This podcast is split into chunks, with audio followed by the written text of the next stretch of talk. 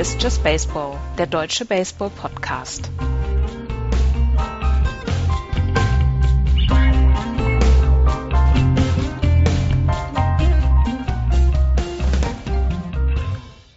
Der 30.07. einen Tag vor Schließung der Trade Deadline. Hallo, liebe Hörer zu Just Baseball. Ich bin der Axel und wie jede Woche an meiner Seite der Andreas. Hallo, Andreas. Hallo.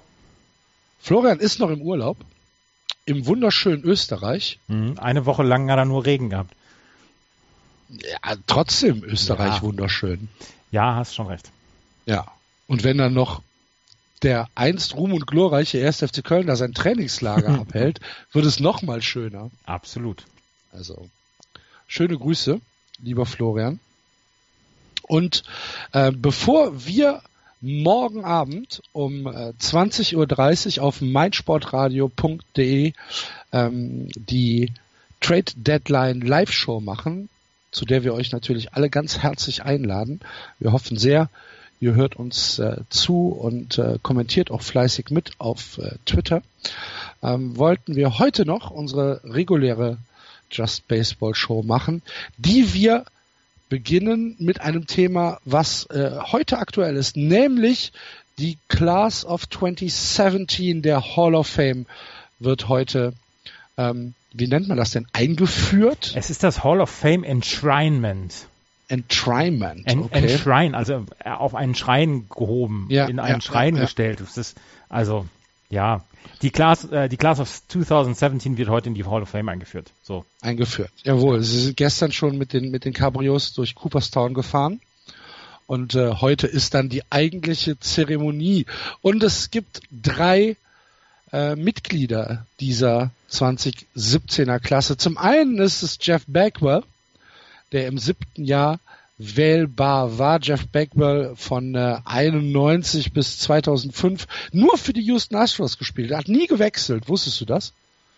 Ja, das wusste ich. Und hat, hat, hat nie gewechselt, viermaliger All-Star, ähm, National League MVP 1994, Rookie of the Year war Golden Glove, Silver Slugger, alles Mögliche gemacht.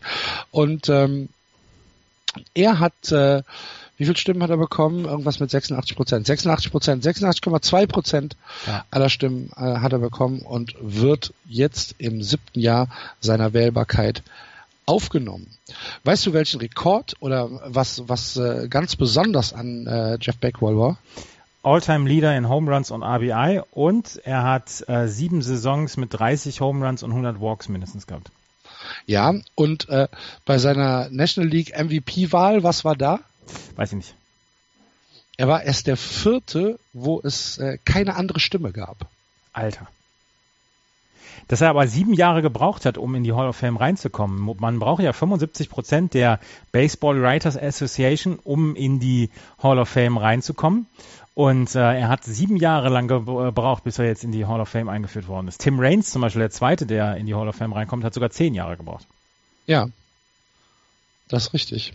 Zu Tim Raines kommen wir gleich, aber ich wollte noch zu dieser Ja. 1994er Saison was erzählen Gerne. von äh, Jeff Bagwell, weil die war nämlich ähm, tatsächlich einigermaßen be bemerkenswert. Also er ist wie gesagt ähm, ohne Gegenstimme zum äh, Most Valuable Player gewählt worden.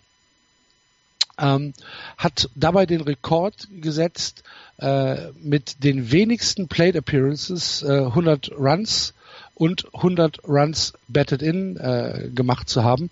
Er hatte über die Saison verteilt eine 750er Slugging Percentage. Das ist ganz okay. Das war die okay. höchst, war die höchste in der National League seit 1925. Ähm, hatte ein Betting Average von 3,68 und ähm, das hat ihm dann die Stimmen eingebracht, dass er National League MVP war. Das ist also die Nummer eins der äh, diesjährigen ähm, Inductees, ne, sagt Mhm. man, glaube ich. Ja. Und ähm, der zweite ist der von dir eben schon angesprochene Tim Raines. Tim Raines, ähm, Left Fielder, hat äh, für die Montreal Expos unter anderem gespielt, war ein bisschen mehr unterwegs als äh, Bagwell. Expos, White Sox, Yankees, Athletics, ähm, Orioles, Marlins, siebenmaliger All-Star. Dreimal die World Series gewonnen, Silver Slugger, National League Betting Champion und ähm, ist bei den Montreal Expos schon in der ähm, Number Retirement. Also seine Nummer 30 wurde damals in Montreal ähm, aufgehangen, sodass sie nicht mehr vergeben wurde. Spielt heute keine Rolle mehr, weil in Montreal leider kein Baseball gespielt wird. Ähm, kanntest du Tim Raines? Nein, Tim Raines kannte ich nicht. Ähm, okay, aber als ich mir das angeguckt habe, ähm, wie er, wann er und wie er gespielt hat, 808 Stolen Bases, äh, fünfter in der Major League Geschichte auf äh, was was die Stolen Bases angeht. Ähm, nur vier sind vor ihm: Ricky Henderson, Lou Brock. Äh, Billy Hamilton, der im 19. Jahrhundert die Bases gestohlen hat, wie die reifen Früchte, und Ty Cobb, die sind alle schon in der Hall of Fame. Ähm, er hat eine 84,7% Rate an Stolen Bases. Das heißt, äh, in 84,7% der Fälle, wenn er versucht hat, die Base zu stehlen, hat er es auch geschafft. Das ist nicht so schlecht. Und er hat wenigstens 70 Bases in sechs Saisons gestohlen. Und das ist mal eine Statistik, wow.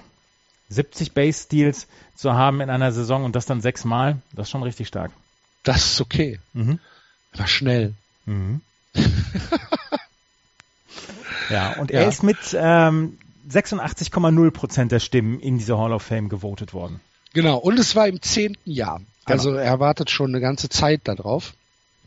Äh, Im Gegensatz zu dem dritten Mitglied der Klasse von 2017, nämlich äh, Ivan Rodriguez oder Ivan Rodriguez, der in äh, dem ersten Jahr seiner Wählbarkeit äh, gewählt worden ist. Der hat ja bis 2011 äh, gespielt. Damals 2011 hat er nochmal eine Saison für die äh, Washington Nationals dran dran gehangen. Also ich wir, wir hatten da, wir haben da schon aufgenommen, ne? 2011, oder? Nein, wir haben 2013 nee, haben wir angefangen.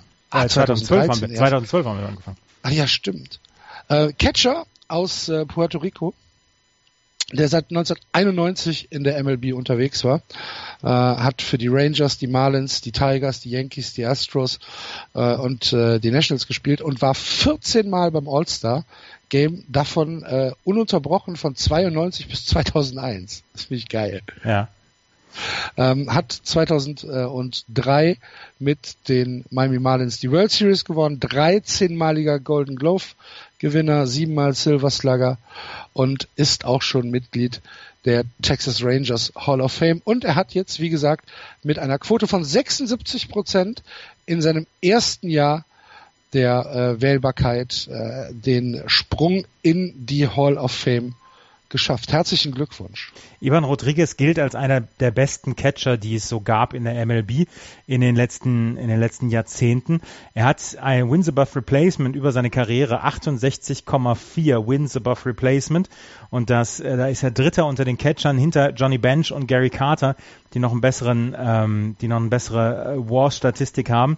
Er hat insgesamt 2844 Hits gehabt, 2749 davon als Catcher und er war, ähm, er war einer der defensiv besten Catcher, die es gab, sowohl was das Pitch-Framing angeht, also dass man dem Schiedsrichter ähm, unterjubelt, dass ein Ball eigentlich ein Strike ist, und als auch im Court Stealing. Er galt, er war fünf Saisons hintereinander ähm, lang war er der äh, führende Catcher, was was das Court Stealing anging, und 13 Gold Gloves, das ist halt schon richtig gut. Und ähm, 2003 war er National League äh, MVP Champion, also bei der NL Championship äh, Series war er der MVP und hat für die Marlins ja, quasi alleine diese, diese Series geholt und ähm, insgesamt war er auch ein ganz, ganz großer Faktor für die World Series der Florida Marlins, damals noch Florida Marlins.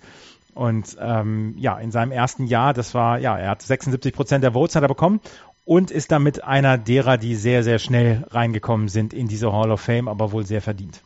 Ja, das ist ja nicht immer selbstverständlich, dass man im ersten Jahr gewählt wird, nee. wie man jetzt an äh, den anderen beiden ähm, gewählten Kandidaten sehen kann. In äh, 2016, im letzten Jahr, war es äh, auch nur ein äh, Kandidat, nämlich Ken Griffey, der in seinem ersten Jahr der Wählbarkeit gewählt worden ist. Und in 2015 waren, waren es tatsächlich drei. Mhm. Randy Johnson, Pedro Martinez und äh, John Smalls.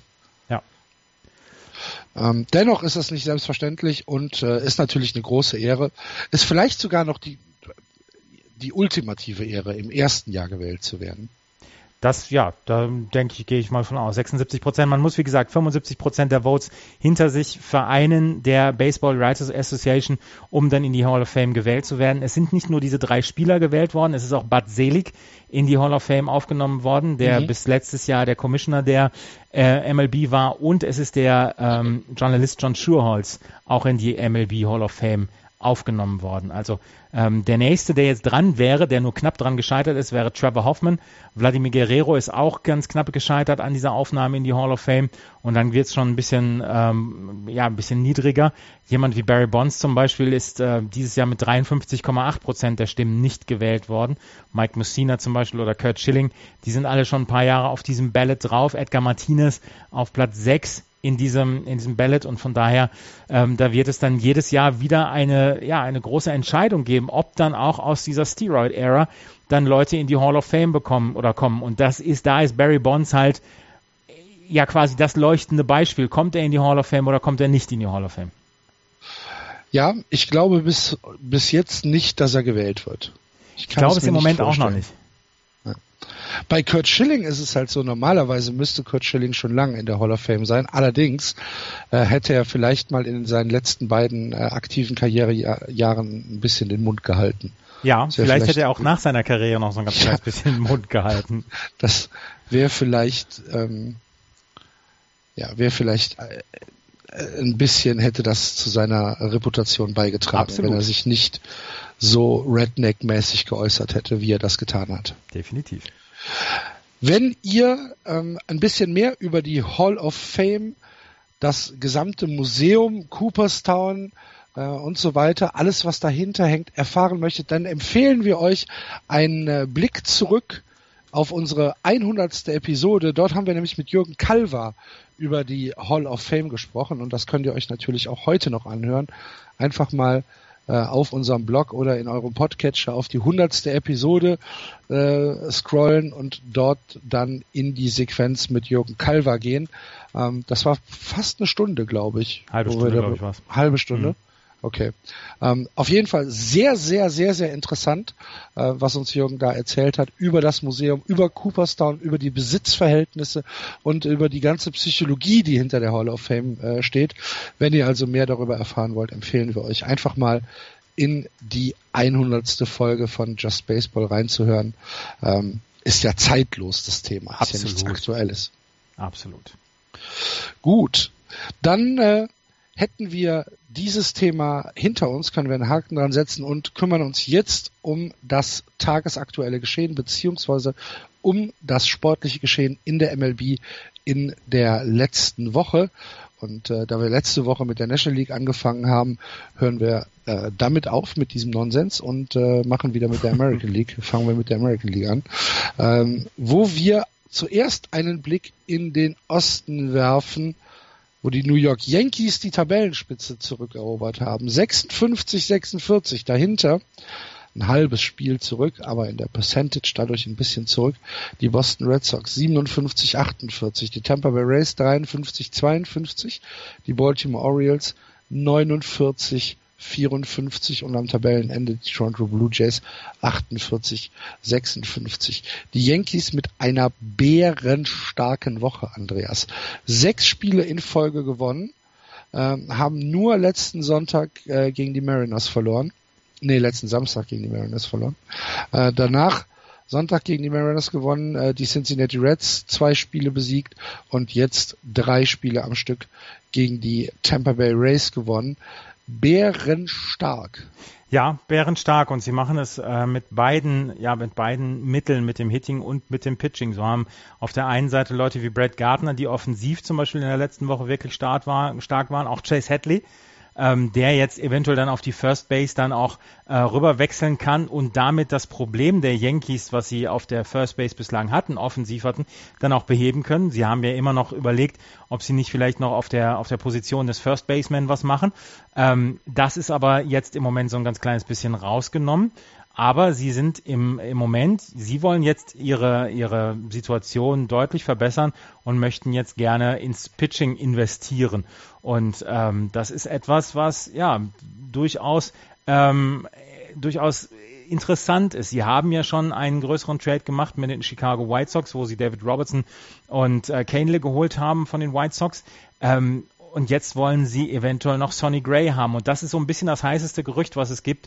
Und ich hoffe einfach, dass das morgen in unserer Live-Sendung ähm, äh, ja, endlich gelöst wird, dass wir dann sehen, ob es diesen Yankees-Trade mit den ähm, Oakland A's gibt um Sonny Gray. Weil die Oakland A's haben sich gesagt, okay, Sonny Gray werden wir wohl, äh, für, für den werden wir eine ganze Menge bekommen können.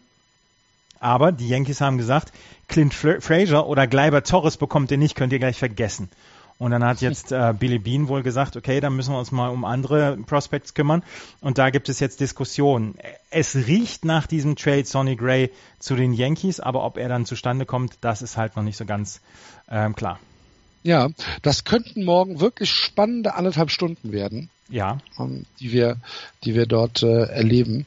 Ich bin, ich bin sehr gespannt, äh, wer die, den ersten richtig großen Move macht und wie dann die Steine fallen. Ja. Das ist ja meistens so, dass, dass man auf den, ja, den, den, den ersten wirklichen Move wartet, dass man dann einen Überblick hat und äh, dann geht's meistens Schlag auf Schlag. Freue ich mich sehr drauf. Ja, ich, ich fühle mich so ein bisschen wie, wie ein Kind vor Weihnachten. Ja. Mhm. Ähm, Aaron Judge, seit dem All-Star-Break, hast du die Statistik gelesen? Nein. Ähm, hat in äh, 17 Spielen hintereinander ausgestrikt, was äh, im Moment der längste Streak ist für aktive MLB-Spieler. Und er schlägt seit dem All-Star-Break ein 170er Betting Average. Ja, und das fing an, das fing an mit der Serie mit den Red Sox. Bitte? Das fing an mit der Serie bei den Red Sox. Ja. Mhm.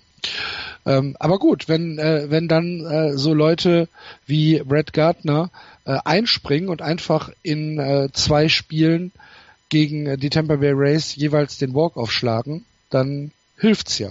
Dann hilft es auf jeden Fall. Und die, ähm, ich habe gestern ein bisschen was gesehen von dem Spiel der Yankees gegen die Rays das ist schon gut, was die, was die Yankees machen, sowohl wie gesagt offensiv als auch defensiv. Und sie haben ähm, im Moment wirklich das Momentum so ein kleines, ganz kleines bisschen auf ihrer Seite. Hatten sie dann aber auch ähm, in den Monaten davor und dann wurden sie zwischendurch wieder eingeholt. Und man muss natürlich dann auch sagen, es waren jetzt die Cincinnati Reds mit zwei Spielen und jetzt die Tampa Bay Rays mit drei Spielen. Heute gibt es das vierte Spiel in dieser äh, Serie mit den Rays. Aber vielleicht kümmern sie sich ja um das Problem mit den Tampa Bay Rays, die jetzt die letzten drei Spiele verloren haben und 2 zu 8 aus den letzten zehn stehen. Ähm, vielleicht wird dann das Problem der Rays so ein bisschen gelöst, die in den letzten Wochen ja sehr gut waren. Sind wir mal gespannt. Äh, von welchem Team wir das nicht behaupten können, äh, sind gerade die Boston Red Sox, die eine furchtbare Woche hinter sich haben.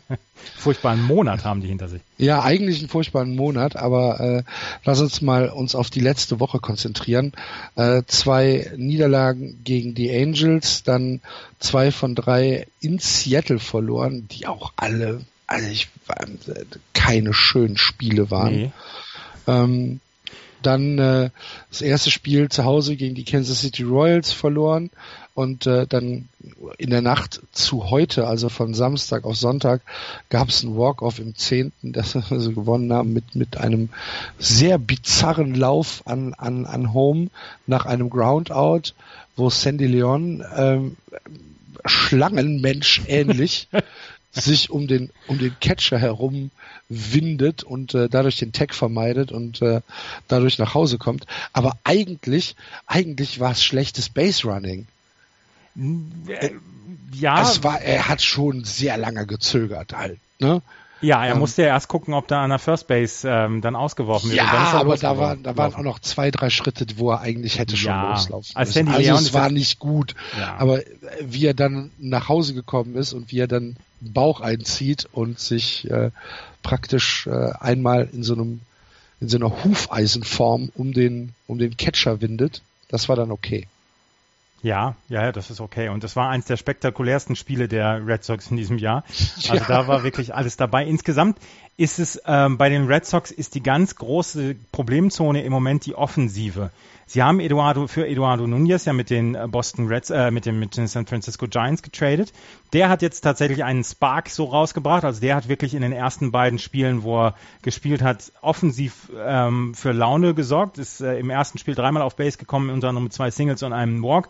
Äh, letzte Nacht hat er zwei Home Runs geschlagen. Das ist äh, für einen Start in einem neuen Team sicherlich sehr, sehr förderlich. Aber der Rest, ich, wenn, wenn du dir die Statistiken der letzten 30 Tage anguckst, was das Slugging angeht, also was, wo, wo es darum geht, dass, äh, ob sie für Power dann hitten, das ist eine Katastrophe und das wirklich unter äh, unter sämtlichen Spielern. Da hat keiner ist da defensiv wirklich rausgestochen. Und das ist etwas, was mich, was mich ratlos zurücklässt, weil du hast viele Spieler, die offensiv eine ganze Menge können. Du hast Dustin Pedroia, du hast äh, Mookie Betts, du hast Andrew Benintendi, äh, Xander Bogarts, die können alle offensiv eine ganze Menge kaputt machen und haben nichts geschafft.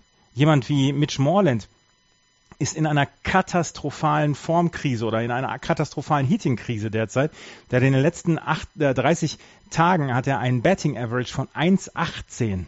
1,18. Der kriegt überhaupt nicht mehr den Schläger an den Ball.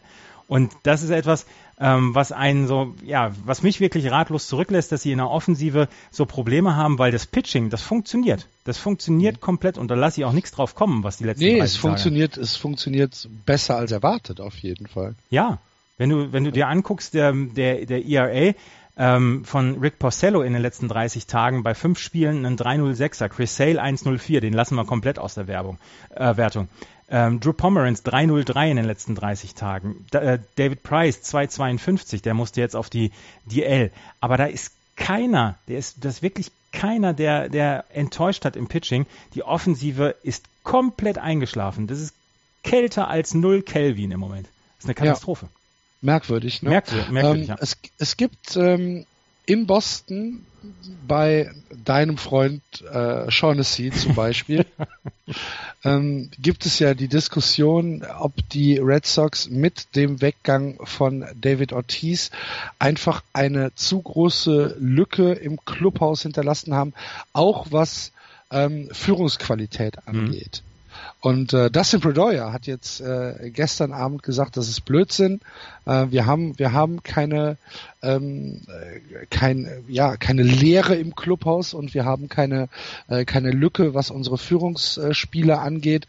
Und er ist natürlich jemand, der auf diese Rolle des Führungsspielers zu 100 Prozent ähm, zugeschnitten ist. Also er er passt so ähm, so gut in diese Rolle des, äh, des Leaders, ähm, dass er natürlich jetzt mal dazu was sagen muss.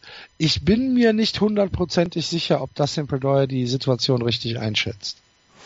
Ja, das weiß, das weiß ich halt auch nicht. Er hat sich, er hat halt auch ein bisschen länger gebraucht. Also es ging prinzipiell ging, ging es um die Geschichte, dass David Price mit dem Color Commentator der ähm, Red Sox, David Eckersley, bei einem Flug, äh, bei einem Auswärtsflug ja. in die Haare gekommen ist. Und dann äh, ging es natürlich darum, was halt immer noch ein Thema ist. Ne? Ja, ja. Ich meine, es ist schon ewig lang her und es, und du liest halt alle drei Tage. Jetzt sagt David Price auf einmal, ja, er soll sich halt mal öfter im Clubhaus blicken lassen. Ja. So, äh, Mann, ey, das kann, das kann doch nicht so das Riesendrama sein. Nee, kann es auch nicht. Eigentlich hatte ich immer das Gefühl, dass es im Clubhaus stimmt, aber wie gesagt, es könnte sein, dass dieser, dass dieser Leader halt fehlt und äh, Dustin Pedroia hat sich in den letzten Jahren immer so ein ganz kleines bisschen hinter David Ortiz versteckt auch. Und er müsste das jetzt, ähm, der müsste das jetzt dann auch sein, aber er hat Probleme damit reinzukommen. Ja, ja, ja, ich, ah ja, ich weiß es nicht. Also ich, ich finde schon, dass Shaughnessy da einen validen Punkt hat. Ähm, dem wirst du widersprechen, nehme ich mal an. Ich widerspreche allem, was, was denn Shaughnessy ja. schreibt und sagt.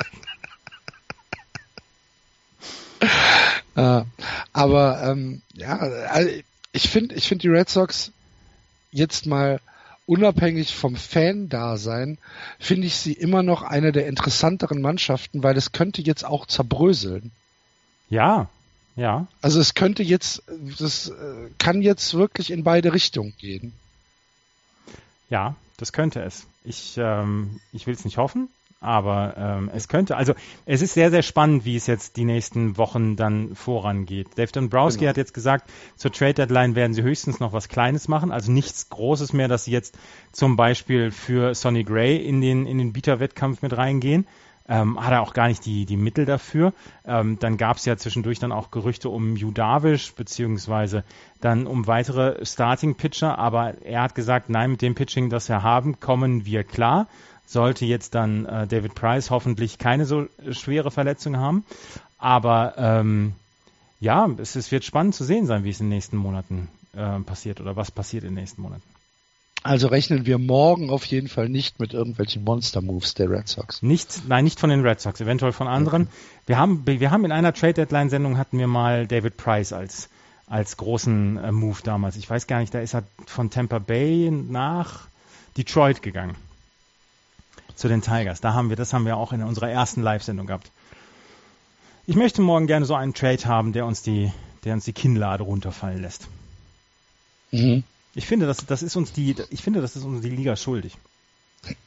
ja, auf jeden Fall. Ich schreibe gleich mal Ken Rosenthal an. Genau. Dass er das auf jeden Fall, dass er mal was einfädeln soll. Ja. Per Sources. Mhm. Okay. Ähm, wollen wir es heute ein bisschen kompakter gestalten? Sehr gerne.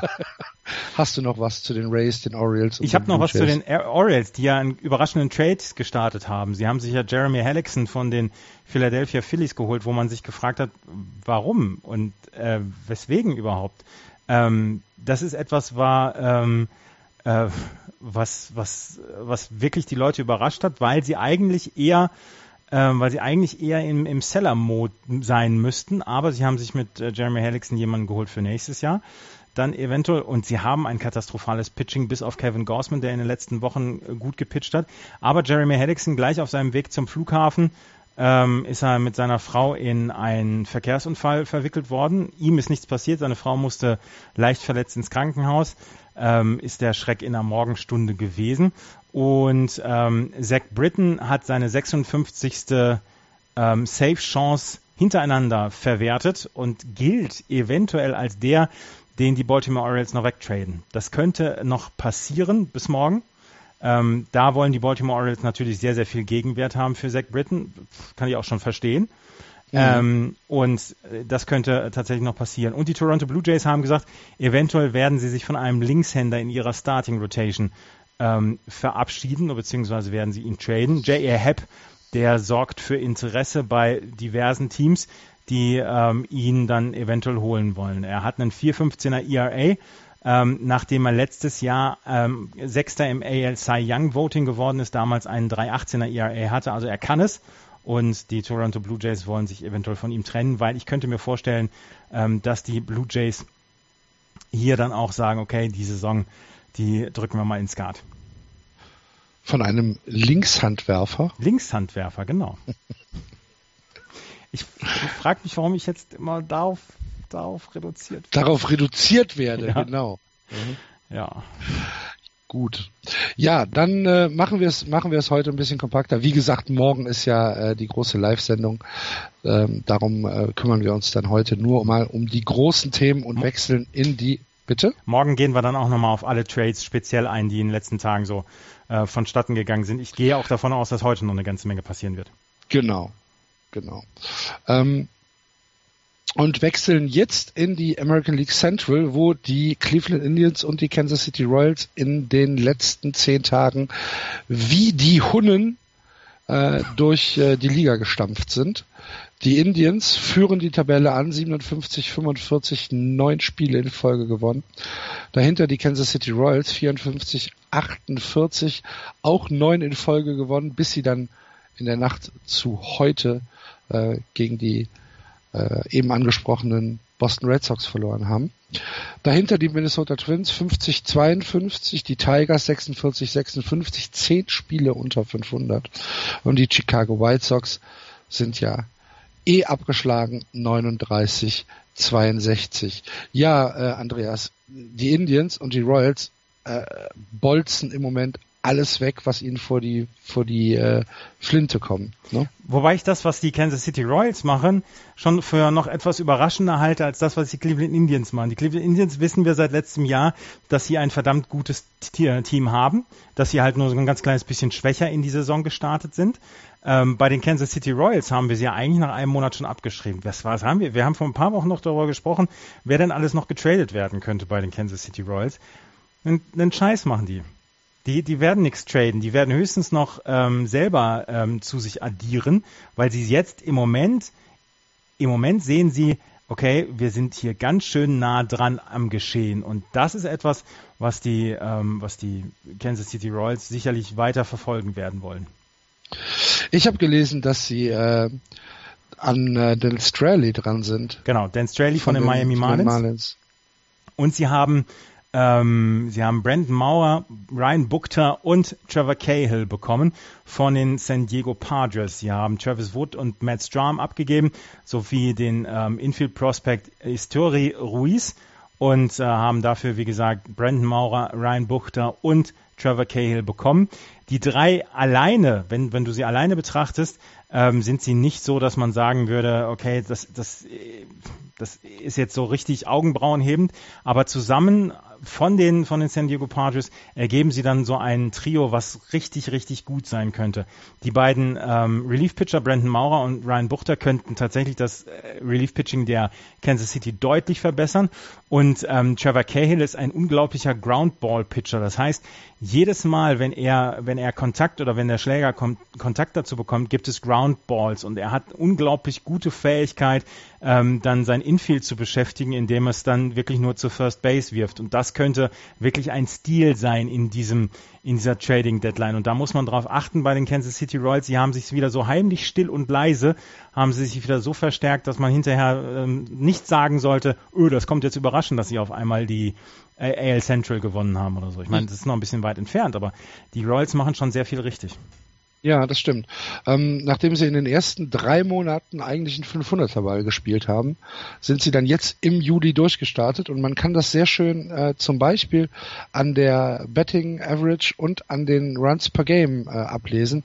In den ersten drei Monaten hatten sie vier Runs per Game und ein Betting Average von 2,47 und jetzt im Juli haben sie 5,5 Runs per Game und ein Betting Average von 2,78. Das ist ein großer Unterschied man, man, man, man denkt so vielleicht, ach ja, so viel ist es nicht. Doch, doch, ein, ein, ein Drittel Prozentpunkt über das gesamte Team äh, gewertet ist ein großer Unterschied. Ist ein absolut großer Unterschied. Und sie haben seit dem 7. Mai, da standen sie bei 10 und 20, stehen sie jetzt bei 43 und 28. Und das ist, ja. ähm, das ist eine, eine ganz großartige und wirklich gute Geschichte für die Kansas City Royals. Was halt krass ist, sie kommen nicht auf Base, ne? Das ist irgendwie, ähm, ist so, so eine sehr signifikante Statistik. Ähm, sie sind mit einem mit einer On-Base Percentage von 308 sind sie aktuell 28. in der gesamten MLB und äh, das ist nichts, was man von einem Playoff-Team erwartet. Nee. Und das, ja, ist, das ähm, ist das ist sehr auffällig. Ja, ich gucke jetzt nochmal, wie es im Juli war mit ihrer On-Base Percentage. Ähm, sie haben, ein Beispiel haben wir noch, ähm, im Juli hatten sie eine On-Base-Percentage von 3,34, damit waren sie schon auf Platz 5. Hm. Also sie sind noch letzter in der AL und 28. in der kompletten Liga. Aber ähm, sie sind Fünfter im Juli und da sieht man dann auch dran, ähm, was sie für Fortschritte gemacht haben. Und ich habe noch einen Artikel gelesen über Whit Merrifield. Ähm, der Merrifield ist in der neunten Runde ähm, 2010 von den ähm, Kansas City Royals gedraftet worden, hat 2014 ein gutes Jahr gehabt, aber danach nicht mehr so richtig gut.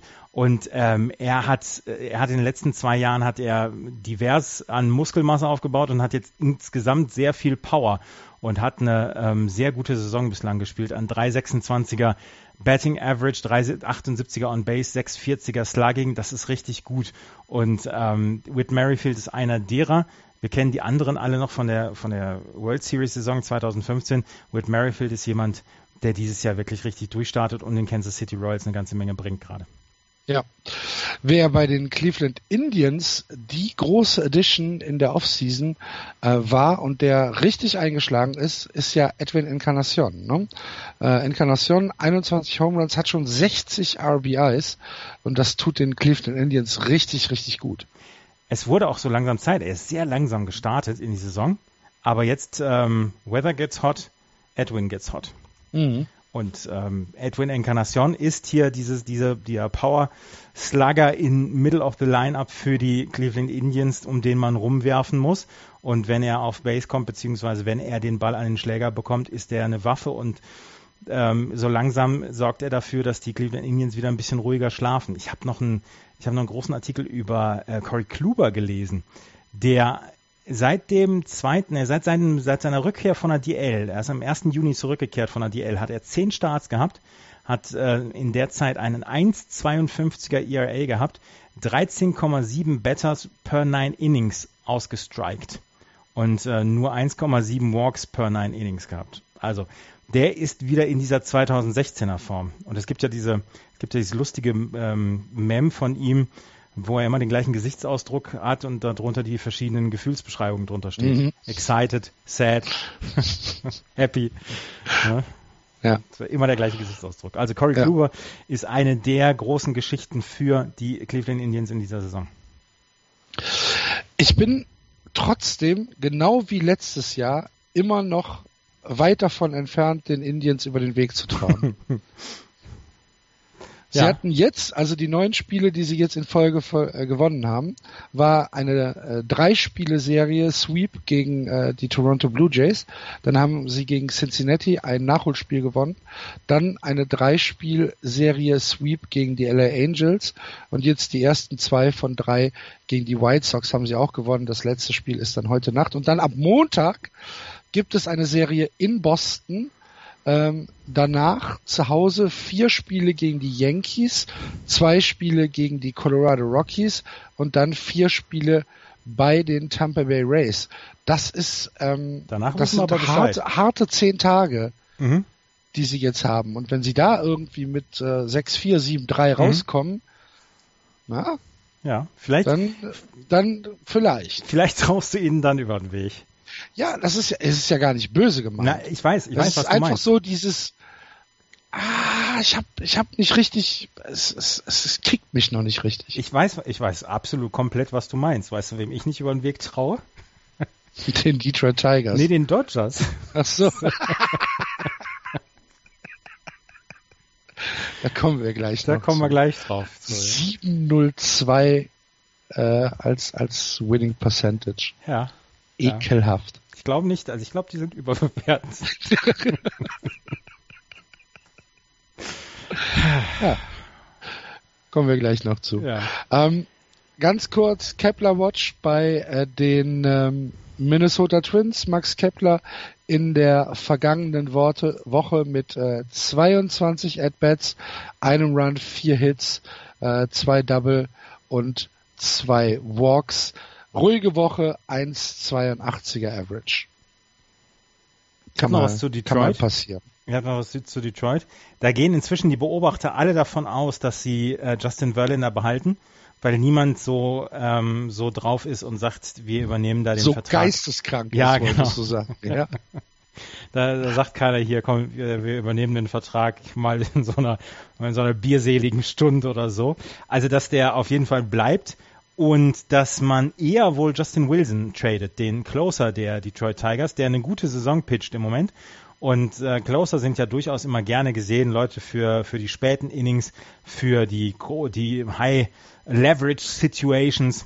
Die sind immer sehr gerne gesehen und deswegen geht man davon aus, dass Justin Wilson bis morgen noch den Club wechseln wird. Auch so einer, der darf gerne morgen um 21.15 Uhr gedealt werden. Ja. Bitte nicht, bitte nicht später. Nein, Maximal, also 21.58 geht auch noch, aber bloß nicht früher und bloß keine fünf Minuten danach, was dann erst um 23 Uhr bekannt ist, wenn wir uns unserer Live-Sendung schon wieder raus sind. Ja. Bis wann geht die Live-Sendung? 22.30 Uhr. Ich hatte nur 22 Uhr im Kopf. 22 Uhr ist die Trade-Deadline, dann, danach müssen wir noch ein bisschen was aufarbeiten. Hast du dich schon bis 22.15 Uhr in der Kneipe Ich dachte, dann, dann geht's zurück ins Studio. Das machen dann andere Menschen. Nee. Ja, wir haben noch nicht dieses Fünf-Mann-Panel, die dann unsere so. Live-Sendung bewerten. Aha. Das tut okay. mir jetzt leid. Ich glaube, das müssen wir alleine durchziehen, wir zwei morgen. Kriegen wir hin. Kriegen wir hin. Ja, ja das wäre ja auch wirklich, das wäre ja auch wirklich das Ärgerlichste, was uns passieren könnte, wenn wir bis 10 Uhr draufbleiben und um 10 Uhr 2 kommt dann noch so ein wird Mike was, Trout getradet. Was, was eben passiert ist. Genau. Mike, Mike Trade für eine Tüte Erdnüsse zu den, zu den Padres. Ja, sehr gut. Okay. Ähm, Sollen wir in die American League West gehen? Ja, Diese spannende Division. Ja. Ähm, die Houston Astros haben mal wieder ein Spiel verloren. Ähm, 68, 35 führen die Division an und dahinter wird es schon negativ. Die Seattle Mariners 17 Spiele zurück, 52, 53. Dann die Angels 51, 54. Die Rangers 50, 53 und die Oakland Athletics 45, 59. Man kann sagen, dass es zwischen den Mariners, den Angels und den Rangers einen spannenden Kampf um den zweiten Platz gibt. Der bringt nur leider nicht viel. Nein, der, der bringt gar nichts. Nein, das ist, das ist, das ist kompletter Mumpitz, den du gerade erzählt hast. Ich möchte nicht, dass das in irgendeiner Weise mit spannend in Verbindung gebracht wird. Okay. Die sind, die sind zwar alle relativ nah dran an den, an einem Wildcard-Platz, aber alle drei bei allen drei glaube ich nicht, maximal noch bei den Seattle Mariners, dass sie in irgendeiner Weise was mit den Playoffs zu tun haben wollen überhaupt. Ich glaube, die Mariners wollen in die Playoffs kommen, ähm, weil sie so lange. Meinst du die Angels nicht? Nee, die Angels, ähm, die Angels werden sich von drei Relievern bis morgen Abend noch trennen. Die okay. bauen für nächste Saison auf. Okay. Ähm, die Houston Astros, lustige Statistik, ähm, 608 Runs scored, 435 Runs against, plus 173 und damit nur äh, 11 Runs in der Run Differential hinter den Dodgers zurück. Mhm. Zweitbestes Team in äh, der Run Differential.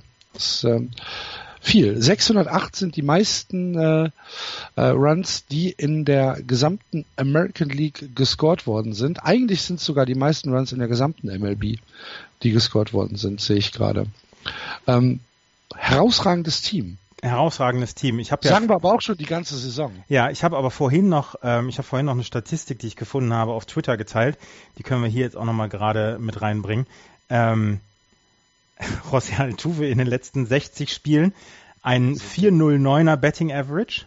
In seinen letzten 32 Spielen ein 462er Betting Average und in seinen le letzten 16 Spielen, das galt bis letzten Donnerstag, einen 528er Betting Average. Der ist in über 50 Prozent der Fällen hat er einen Hit gehabt und in 57 Prozent der Fällen, also ein 570er On-Base-Percentage, in 57 Prozent der Fälle war der auf Base. Das hält es im Kopf nicht aus. Nee. Ja. Und José kleines, Al kleine Strike Zone. Ja. Und José Altuve ist 1,17 Meter groß. Da kannst du jetzt nicht noch sagen, dass der, ja, der, der ist gedopt bis Oberkante Unterlippe und der, der hat so, der ist so ein Schrank geworden und so, der haut alles aus dem Stade. Uh -uh. Nee, nee. Und er muss mit so einem Plastikschläger schlagen, weil die Holzschläger zu, zu schwer für ihn sind. Genau. ja. Der, der ist eine absolute Maschine, Frau Fassbare Maschine, ja, es stimmt. Und dann ist er ja auch nicht ähm, ähm, der schlechteste Defensivspieler. Nee, der ist auch noch gut, der hat auch noch eine gute Range und so. Also ja. José Altuve ist, ist ein, dieses Jahr ist er ein Gesamtkunstwerk. Und wenn der nicht. Auf jeden, auf jeden Fall ähm, ganz, ganz starker MVP-Kandidat. Wenn der seine Leistung halbwegs so weiterhält und nicht MVP wird, stecke ich den Laden in Brand. Den ganzen MLB-Laden. Das wäre der, das wäre der größte Betrug an José Altuve, den man bringen könnte. Ja. Der macht ja sein wer, Team auch so und besser. Wer, wenn nicht du, steht auch für den kleinen Mann ein. So ne? sieht's nämlich ein, aus, für den ganz kleinen Mann. Ja.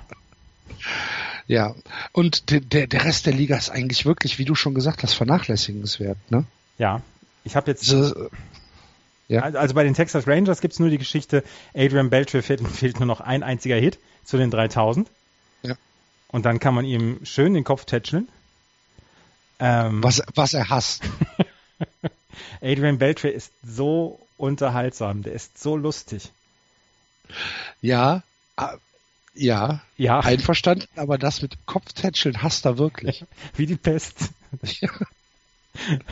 Also liebe Hörer, falls ihr das noch nicht wusstet und Adrian Beltre nicht kennt, äh, googelt den mal, beziehungsweise geht auf YouTube und äh, guckt euch mal äh, Touching Adrian's Head Compilation an.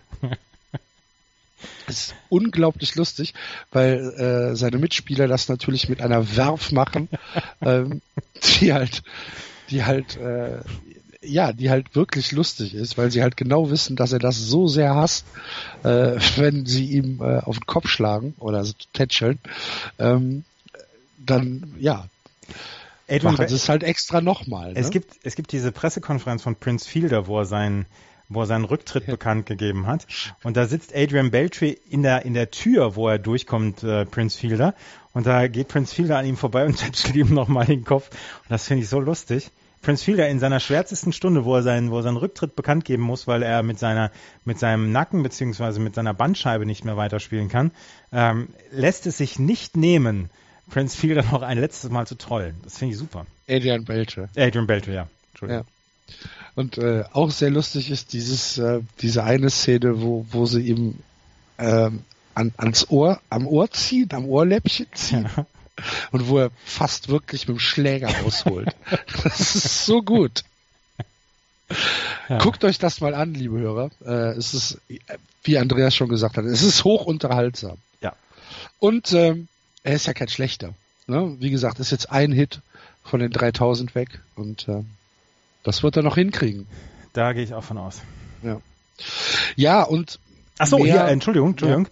Ähm, geht Judavish bis morgen? nein. Doch. Ja? Mhm. Hundertprozentig Nee. geht er.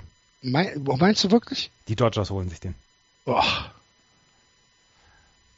Das ist, das ist, ja, das ist keine Bold Prediction, weil die Dodgers mit Judavish schon seit Tagen im Gespräch sind. ja, ja, das ist mir schon klar. Ich glaube es trotzdem nicht. Doch, der geht Weil die Dodgers, ja, aber die Rangers wollen da zu viel für. Ja.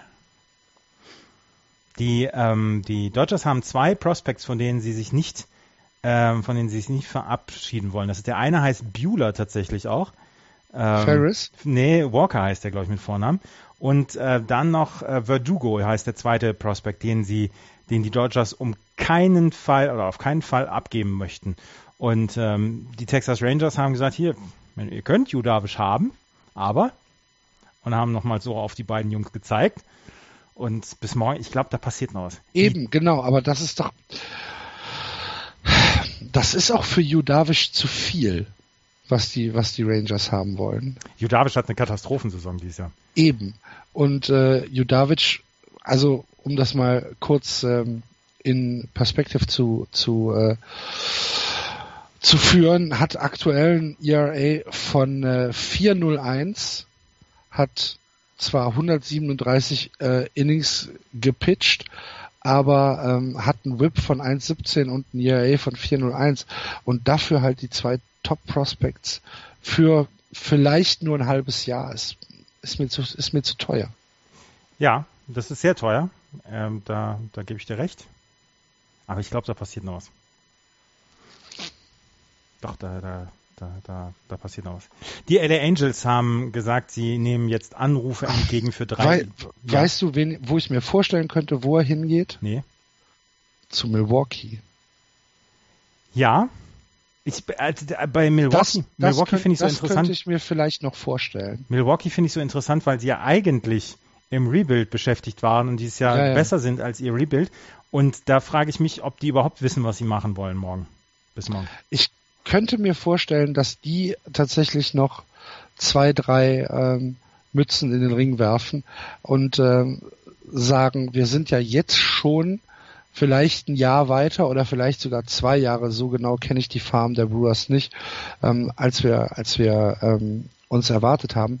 Vielleicht haben wir die Möglichkeit, hier ein bisschen äh, äh, ein bisschen Prospect-Material abzugeben, um diese Saison, so wie sie jetzt ist, vielleicht ausnutzen zu können. Weil du musst halt überlegen, die Brewers spielen immer mit den Cubs und immer mit den Cardinals in einer Division. Die haben nicht jedes Jahr die Möglichkeit, in die Playoffs zu kommen. Das ist einfach so.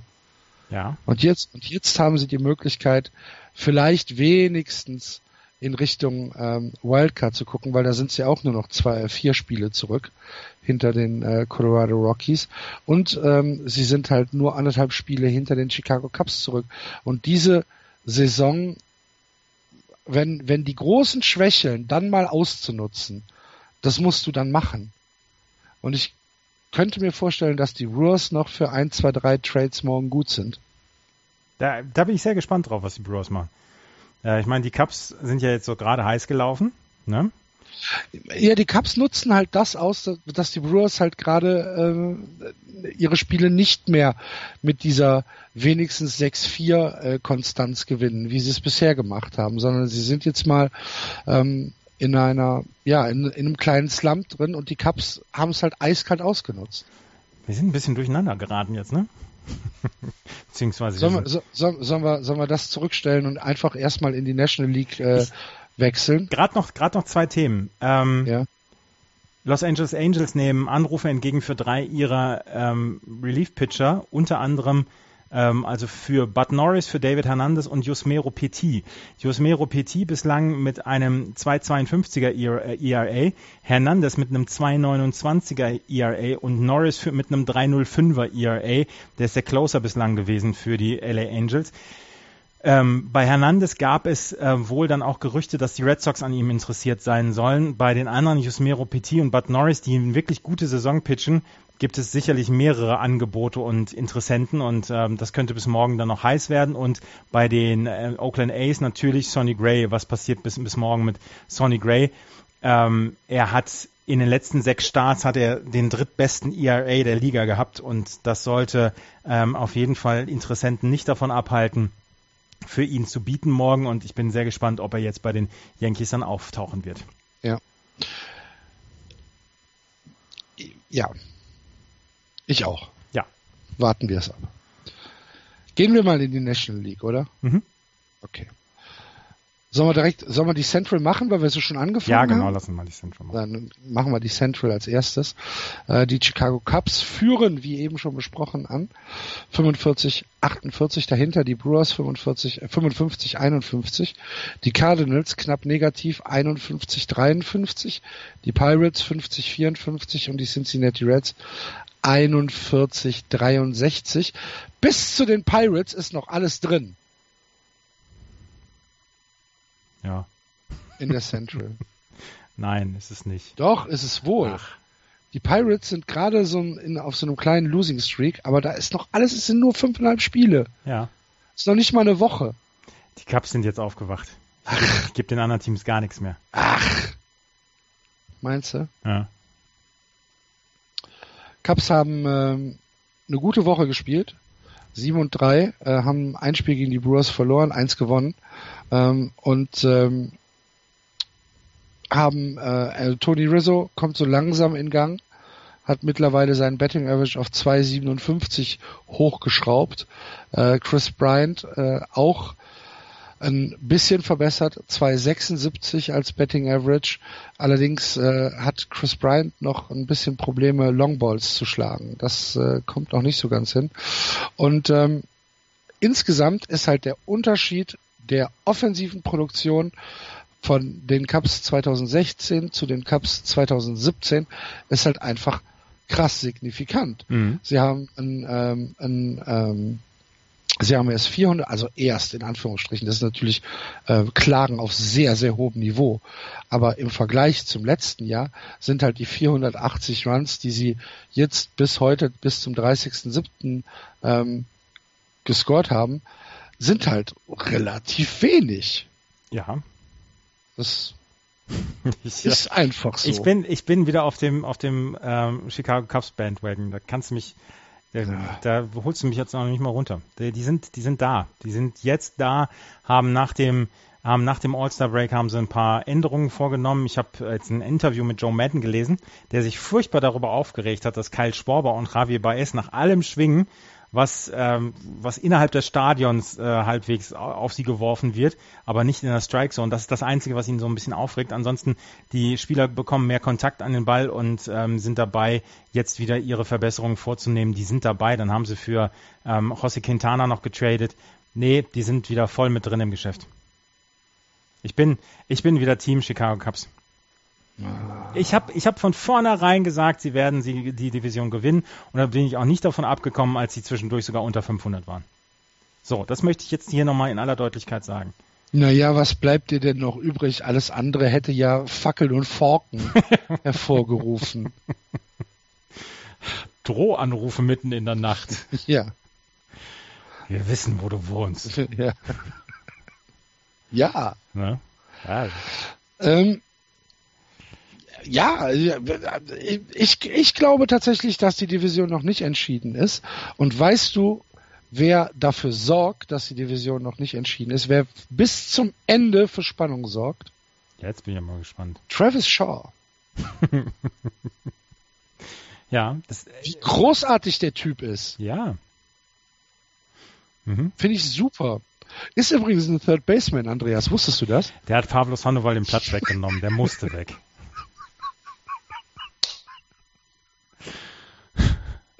Ich möchte, Mann! ich möchte nicht drüber reden.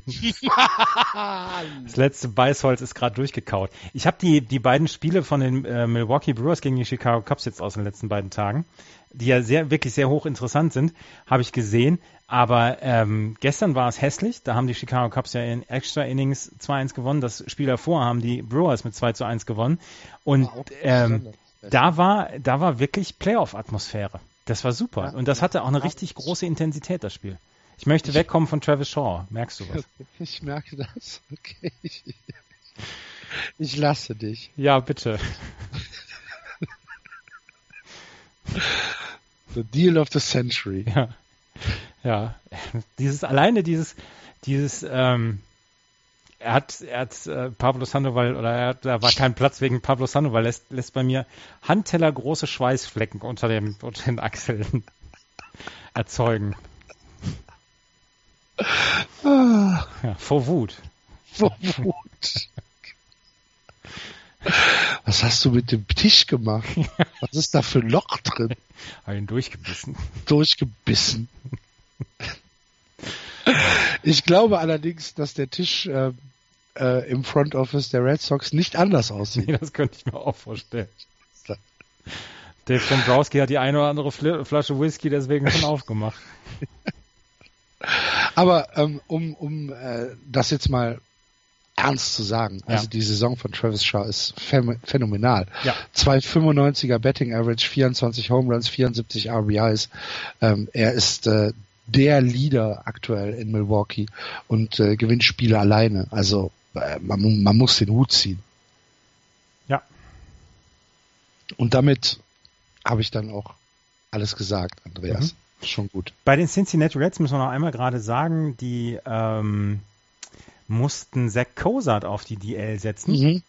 Und da ist es ja dann schon spannend gewesen. Sie war ja zwischendurch immer wieder Gerüchte, ob er eventuell getradet wird jetzt noch zur Trade Deadline, weil er wirklich gute, eine gute Saison gespielt hat als Shortstop. Und Shortstop ist ja immer so eine Position, die dann sehr gerne gesucht wird. Ähm, der ist jetzt aber, ja, der hat jetzt ein Quadriceps, Saw Right Quadriceps. Ähm, ist jetzt, kommt jetzt am 6. August wieder. Und jetzt ist die Frage, traden sie ihn noch oder nicht? Sie haben einige jetzt auf dem auf der DL, Bronson Arroyo auch, Anthony Sclafani, Scott Feldman, Brandon Finnegan, Nefi Ogando. Sie haben einige auf der auf der DL und halt Zach Cozart und da bin ich sehr gespannt, was da bis morgen noch passieren wird. Sie sind mitten im Rebuild und ähm, der einzige, der halt nicht getradet wird, ist Joey Votto. Ansonsten könnte ich mir vorstellen, dass äh, zu allen anderen dann auch die Gespräche aufgenommen werden würden. Ja, ähm, Zach Cozart, interessante äh, Personalie. Ähm, Buster Olney hat dazu ein bisschen was gesagt. Und äh, Buster Olney äh, sieht ihn ja wirklich als, äh, als einer der Top Ten äh, Trade Chips. Mhm. Interessant. Ja, der wird morgen um 20.45 Uhr getradet. Oh, das wäre okay, kriegen wir ja noch mit. Mhm. Ja, bin ich gespannt. Glaubst du denn, dass ähm, St. Louis und Pittsburgh irgendwas äh, machen, um äh, die Division vielleicht noch in ihre Richtung zu schieben? Ich glaube nicht. Also nee. ich, ich kann es mir nicht vorstellen. Sie sind beide unter 500 nach über 100 Spielen. Das spielt ja keine Rolle. Ja, ich weiß, dass es da keine Rolle spielt. Und trotzdem sagt es ja etwas über dein Team aus, wenn du nach über 100 Spielen keinen 500er Schnitt hast. Und dann kannst du auf der einen Seite sagen, ja, ich bin nur viereinhalb Spiele hinter den Chicago Cubs zurück. Kannst aber auch auf der anderen Seite sagen, jetzt gucke ich mir mein Talent an, was ich im Team habe, und jetzt gucke ich mir das Talent der Chicago Cubs im Team an. Und dann kann ich entweder realistisch werden und sagen, ich mache lieber nichts, beziehungsweise guck mal, ob ich noch einen Reliever traden kann, wo ich ein bisschen was für bekomme, oder ich sage, öh, jetzt gehe ich all in und äh, hau alles raus. Und ich glaube eher, dass da vernünftige Leute in St. Louis und Pittsburgh sitzen dann hoffen wir das. Ja. Ich glaube das auch. Na. Ja. Gut.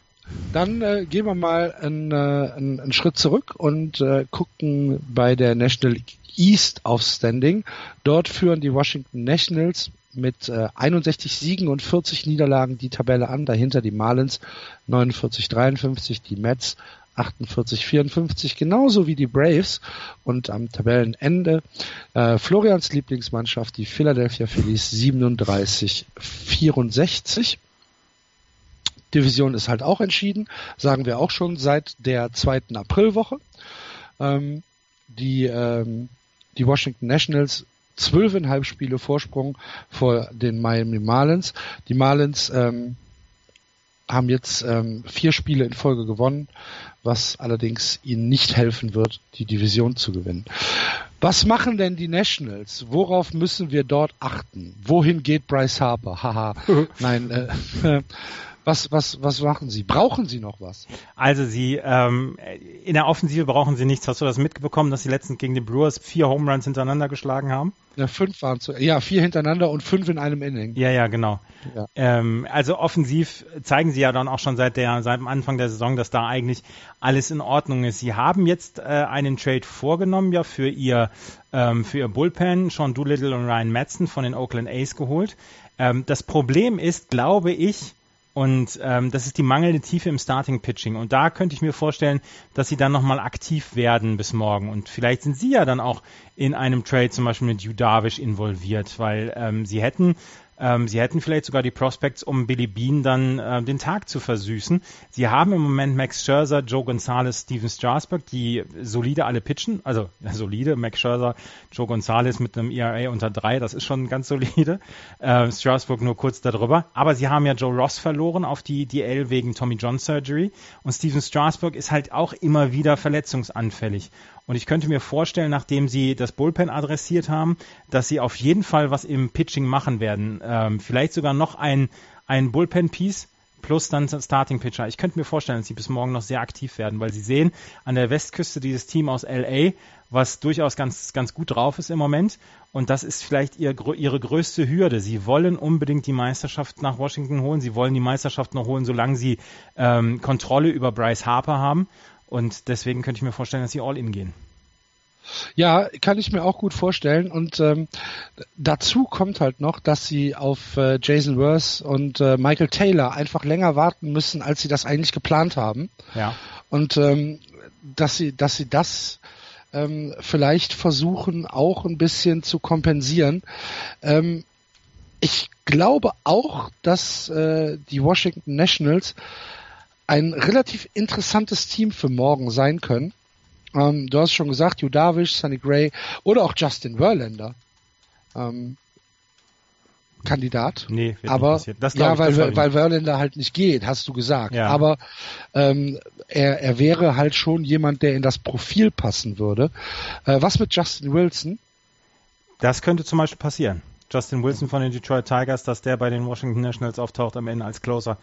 Also ja, du hast äh, Doolittle und Madsen geholt, damit hast du, hast du eigentlich äh, eine ganze Menge schon getan für dein Bullpen, aber es war so schlecht, das Bullpen, dass du da vielleicht einen Schritt zu viel als einen zu wenig machst. Brent Head?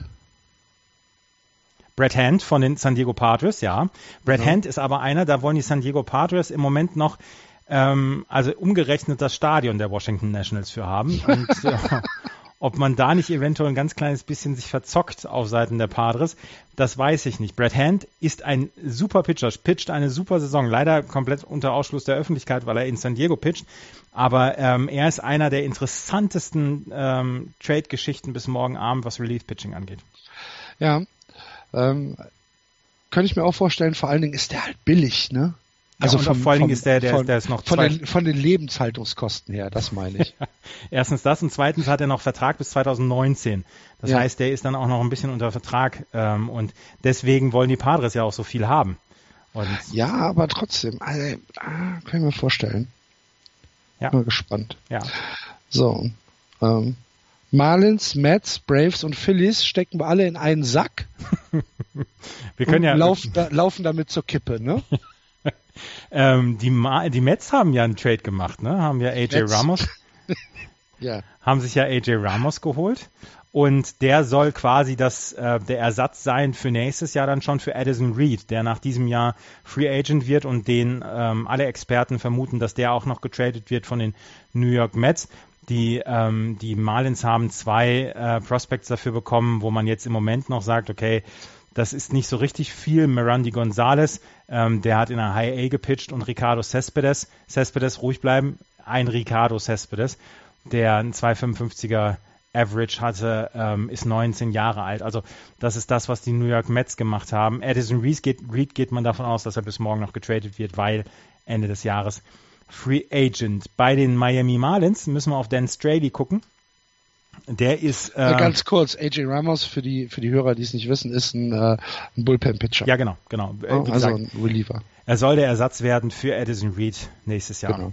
Mhm. Ähm, Dan Straley ist sehr sehr verlockend für viele Clubs. Starting Pitcher der Miami Marlins, der eine gute Saison pitcht bislang.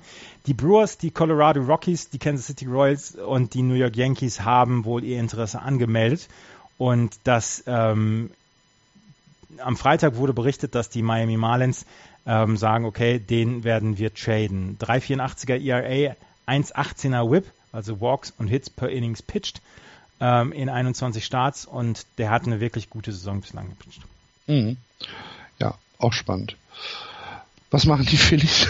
Die Phillies haben gerade gerade ihren besten Reliever äh, Pat Neshek getradet zu den Colorado mhm. Rockies. Und ähm, da haben sie drei Spieler dafür bekommen, die durchaus Major League Wert haben sollen. Aber ähm, das wird sich halt in erst in den nächsten zwei, drei Jahren rausstellen. Aber sie haben für Pat Nischek tatsächlich ein bisschen was bekommen und da sollte man äh, oder sollte man auf Seiten der Phillies durchaus äh, also äh, durchaus zufrieden mit sein.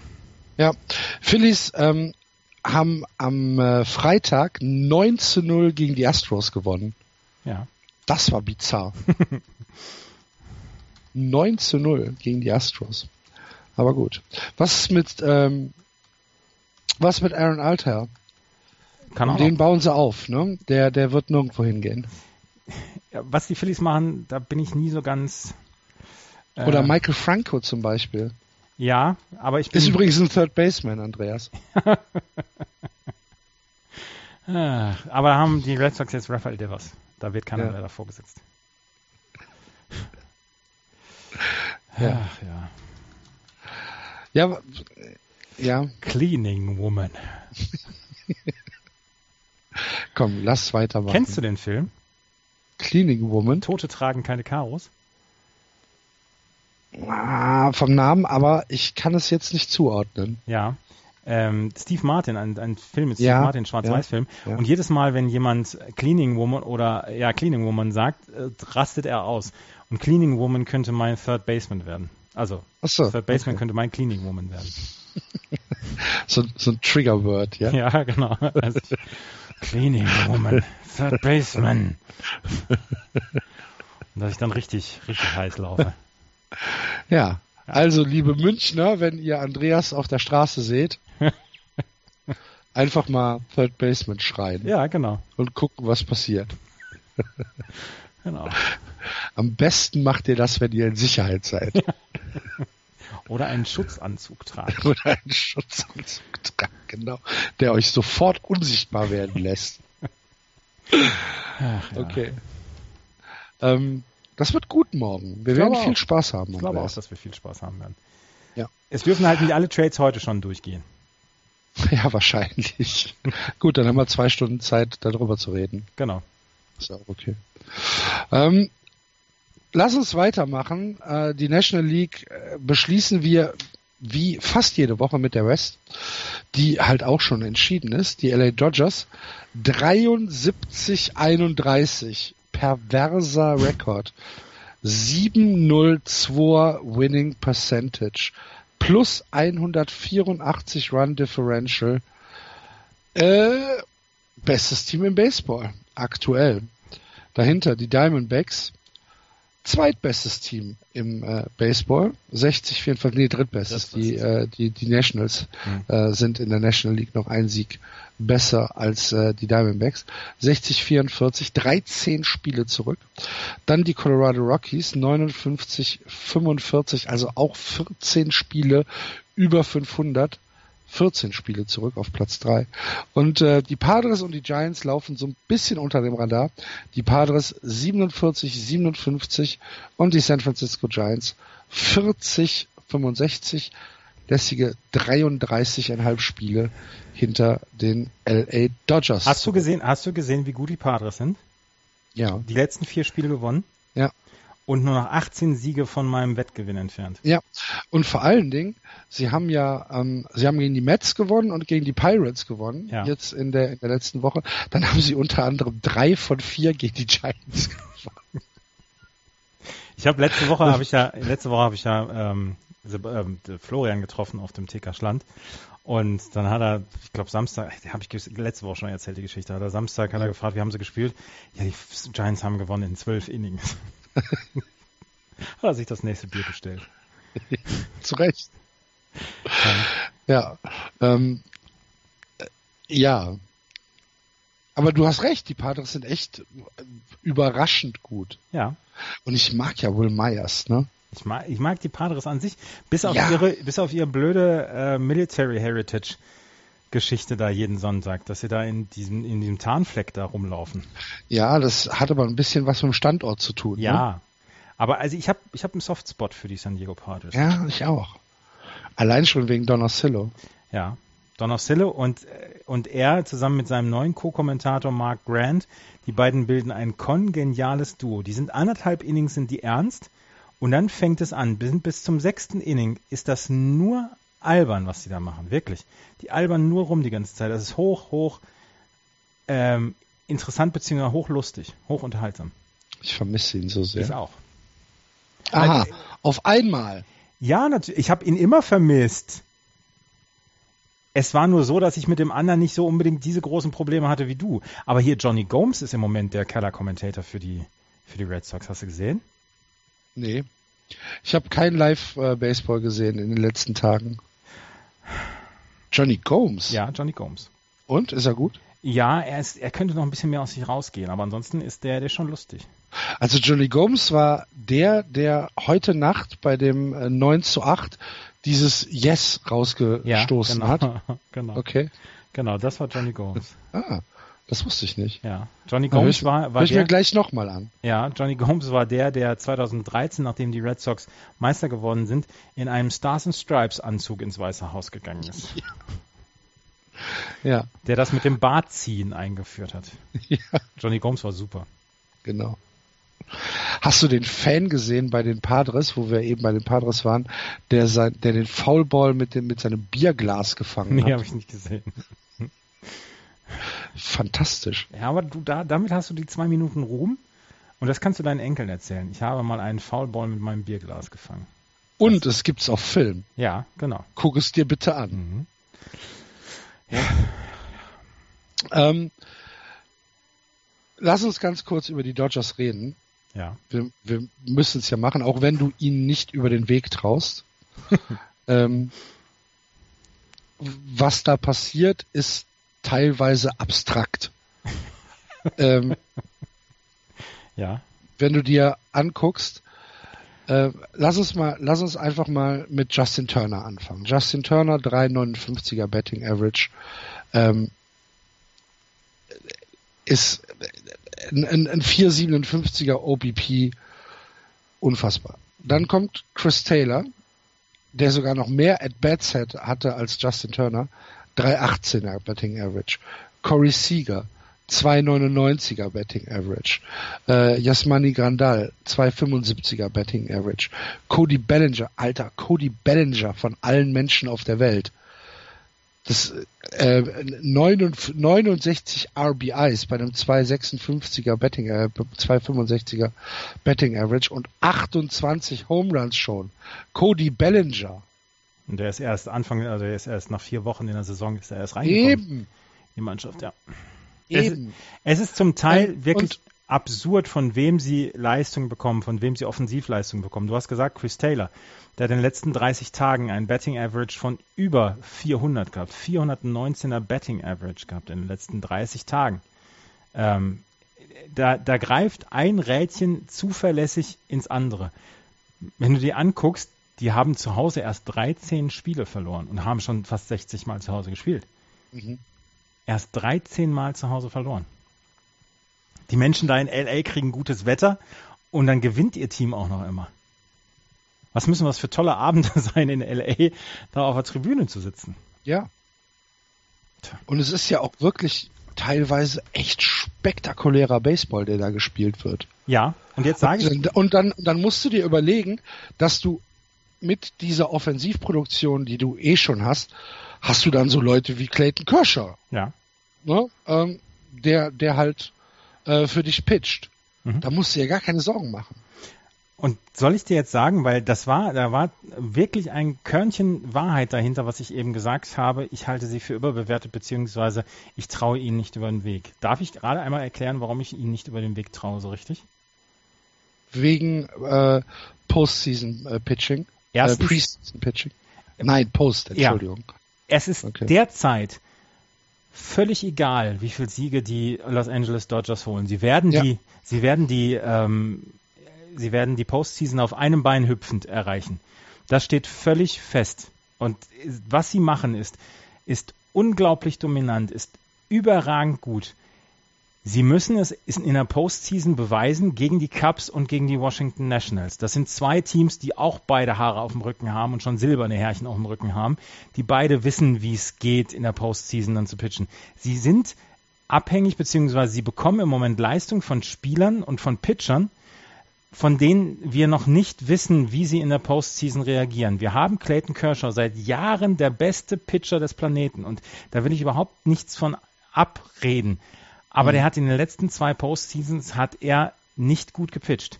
Du hast jemanden wie Rich Hill, der immer wieder für Verletzungen gut ist. Du hast jemanden wie Alex Wood, der eine super Saison pitcht bislang. Kriegt er es in der Postseason hin? Das wissen wir alles noch nicht. Du hast Das wäre aber jetzt mein Argument gewesen, zum Beispiel Alex Woods, der, ähm, äh, der Kershaw halt einfach anders unterstützen kann als im letzten Jahr. Ja, ja, kann er es auch? Und das ist die große Frage. Kann Ja. er es auch?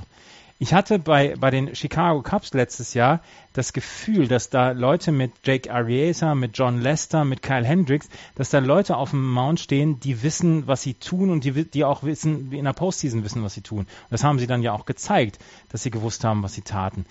Mir, mir fehlt im Moment noch ein ganz kleines bisschen der Glaube, dass die LA Dodgers das auch schaffen können. Und Clayton Kershaw, so gut er ist, er muss es endlich in der Postseason beweisen. Er ist jetzt im Moment verletzt, er ist auf der DL. Vielleicht hilft ihm das ja sogar, dass er drei, vier Wochen lang mal nicht pitcht, dass er nicht diese 230 Innings im Arm hat, wenn die Postseason losgeht. Vielleicht hilft ihm das sogar. Und dann ist er der alles überragende Pitcher, wie zum Beispiel 2014 Madison Bumgarner, der alles weggerohrt hat. Vielleicht ist er das. Das wissen wir aber zu diesem Zeitpunkt noch nicht. Das, was sie im Moment machen, ist absolut atemberaubend, aber can they do it on a cold Tuesday evening in Stoke? Auf einem matschigen Feld Genau. Irgendwo in Cleveland. in Cleveland, genau. Das Wir war werden mein es Plädoyer. sehen. Ich bin, ich bin mir relativ sicher, dass sie es können. Es wäre schade, wenn Ich, sie es ich, nicht ich, habe, ich habe Vertrauen in sie. Trust the process. Ja, ich meine, die sind auf, auf, auf, auf Pace für 125 Siege, Mhm. Ja, was viel ist. ja. Die Seattle Mariners haben damals 115 Siege geholt und sind in der ersten Runde rausgeflogen.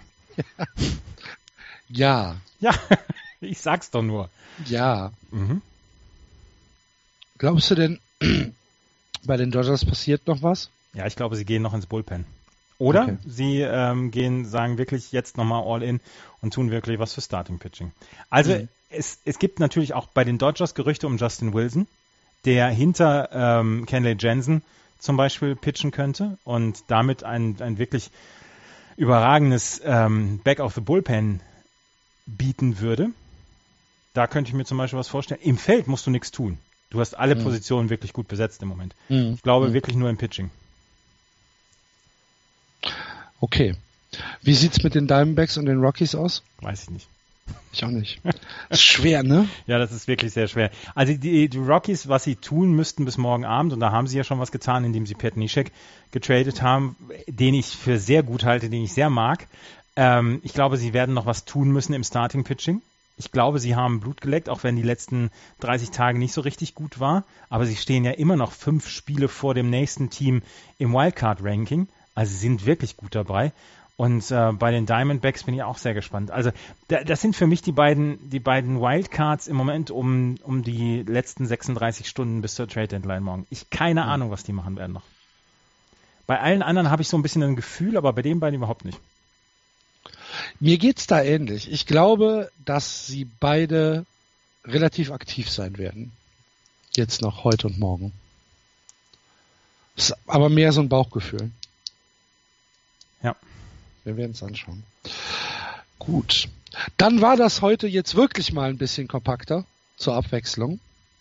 1,20. Da, dafür äh, habt ihr uns halt morgen volle zwei Stunden live und zwar auf meinsportradio.de. Ähm, wir werden das gleich im äh, Blog auch noch einmal verlinken und äh, ihr findet auch den Link auf Facebook und auf Twitter. Wir würden uns also wirklich sehr freuen, wenn ihr dort morgen einschaltet und mit uns diese zwei Stunden ähm, zur Trading Deadline verlebt. Wir gucken dann auch sicherlich immer mal wieder in, äh, in unseren Twitter-Account, wenn ihr ähm, also dort Anregungen für uns habt oder Live-Kommentare, dann versuchen wir das auch so schnell als möglich einzubauen. Es wird nicht mit jedem Kommentar funktionieren, aber ähm, ja, wenn ihr das macht, würden wir uns natürlich über ein bisschen Interaktion mit äh, euch würden wir uns freuen. Und ähm, dann äh, gibt es noch eine Sache, die ich oder die wir loswerden müssen, nämlich ähm, bedanken wir uns äh, ganz, ganz herzlich beim Georg, der uns eine Spende hat zukommen lassen. Lieber Georg, es ist jetzt überhaupt nicht äh, abfällig gemeint, aber du hast halt echt nicht alle Latten am Zaun. Vielen, vielen Dank ähm, für, für die Spende. Ähm, wir bedanken uns da sehr für. Sehr aufrichtig gemeint. Ähm, wenn ihr es dem Georg gleich tun wollt, geht äh, auf justbaseball.de, scrollt ganz nach unten, da gibt es einen, Spenden-Button und äh, dann können wir uns vielleicht irgendwann mal äh, ein Bierchen oder zwei gönnen. Ähm, ich hoffe, ich habe jetzt auch für dich gesprochen, Andreas. Ich trinke eine Cola Light. Ja. Nein, ich meinte, dass du dich dafür Ach so, bedankst. natürlich bedanke ich mich dafür. dass du da jetzt nicht grummelnd sitzt und sagst, äh, selbstverständlich, was soll denn das? nein, nein, nein, nein, nein, nein, ich bedanke mich sehr dafür. Also, vielen, vielen Dank, lieber Georg, nochmal äh, herausgestellt. Und ähm, ja, wir freuen uns natürlich wie immer über eure Kommentare auf Twitter, auf Facebook oder auch im Blog. Ganz besonders würden wir uns darüber freuen, wenn ihr uns auf iTunes mal eine kleine Rezension hinterlasst, damit wir ähm, auf der Startseite vielleicht mal wieder bei iTunes erscheinen oder damit wir vielleicht im Ranking ein bisschen nach oben kommen und damit auch neue Hörer erschließen können. Das würde uns nämlich sehr freuen. Und ansonsten bleibt uns nichts zu sagen, außer dass wir uns morgen wiederhören. Und äh, die nächste Ausgabe von der regulären Just Baseball Sendung gibt es dann, wie gewohnt, am nächsten Sonntag. Das war's für diese Woche. Macht's gut. Wir wünschen euch was. Tschüss. Tschüss.